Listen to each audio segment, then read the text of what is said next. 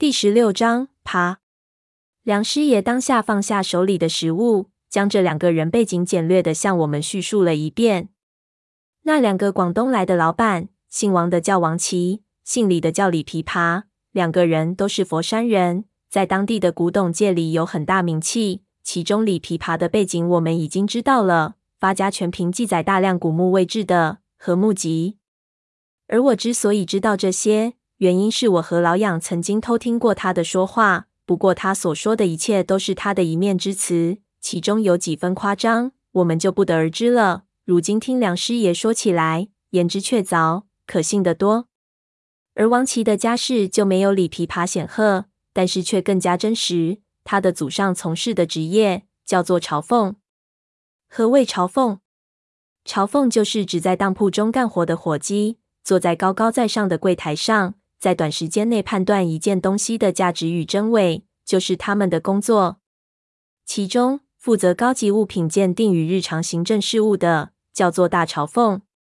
一个大当铺的大朝奉，可以说是世界上见识宝物最多的人。什么稀奇古怪的东西他都见过。王琦的祖上就是一个有名的大朝奉，叫做王献初。他在晚年的时候写了一本笔记，叫做《古玉斋奇节语录》。这本东西堪称奇书，上面记载了他一生所遇到的他认为奇异的物品，并详细记录了物主的说明、他的判断等等，对考古工作有很强的横向参考价值。王琦本身文化不高，但是他的记忆力非常好。这本《古玉斋奇杰余录》里的东西，他看过多次，不知不觉中全部都记了下来。正巧有一次，在一街头的交流会上，他看到一只白玉狮子，与《古玉斋奇杰余录》里记载的一种藏头盒很像。他当着众人的面，按着《古玉斋奇杰余录》里的记录，将这只白玉狮子放进茶水里。没过多久，那只狮子竟然自己张开嘴巴。从里面吐出了一枚金叶子，从此望其便名声大噪，一发不可收拾。至于这两个人什么时候走到一起的，梁师爷也说不清楚，他做师爷的也不好过问。听到这里，我就问梁师爷，为什么这一次他们两个要亲自来这里？这些人养尊处优惯了，怎么受得了这种折腾？老养说道：“这有什么想不通？这就叫做闲钱烧脑。”是钱多了给闹的。这些有钱人，钱多了就不知道自己是谁了，都要去寻找自己的人生价值。有些人家财万贯，还要出去要饭，这不稀奇。梁师爷呵呵一笑，说道：“我刚开始也这样想，但是后来我发现不是。这一次他们两个非常坚决。按照我的估计，这里面可能有隐情，答案就在这古墓里面。”我问他道：“对了，师爷。”你既然看过《和墓集》，那你知道不知道这进入瀑布之后，以后的路该怎么走？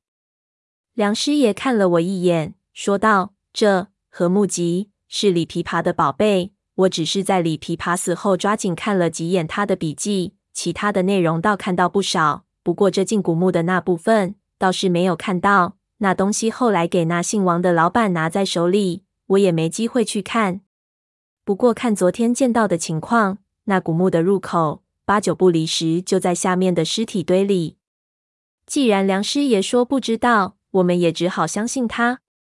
我们吃好早饭，背起背包，我给梁师爷松开皮带，然后将自己的衣服脱下系在腰间，系紧鞋带。三个人各自准备完毕，来到石梁，就开始尝试着向下攀爬第一步。令人觉得讽刺的是，在三个人里面，我可能算是体力最好的，所以火把就由我拿着。想当日我在鲁王宫里，可完全是属于天头的档次，怎么这一次就担当了这么重大的责任？我自己也不知道是怎么一回事。话虽这么说，对于现在这种状况，我也没有话好说。我们一步一步缓慢地将自己的身体放到悬崖下面，向漆黑一片的洞底爬去。这一路爬得很艰苦。有几次我几乎从悬崖上滑落下去，但是总体来说，这里虽然陡峭，但是并不难攀爬。胆大心细，就是小丫头片子也能爬下来，只不过是多消耗点时间而已。下到一半的时候，梁师爷的脚已经抖得不行，看样子这人不太习惯爬山，大概足足花了大半包烟的功夫，我的脚才踩到了久违的地面。从地面上去看那些尸体，有一种无法言明的恐惧，非常强烈。这些尸体应该都是殉葬的奴隶或者战俘。尸体长年累月在太阳晒不到的阴冷潮湿的洞里，骨头上呈现出一种霉变的黑色，空气中更是弥漫着很浓的霉味。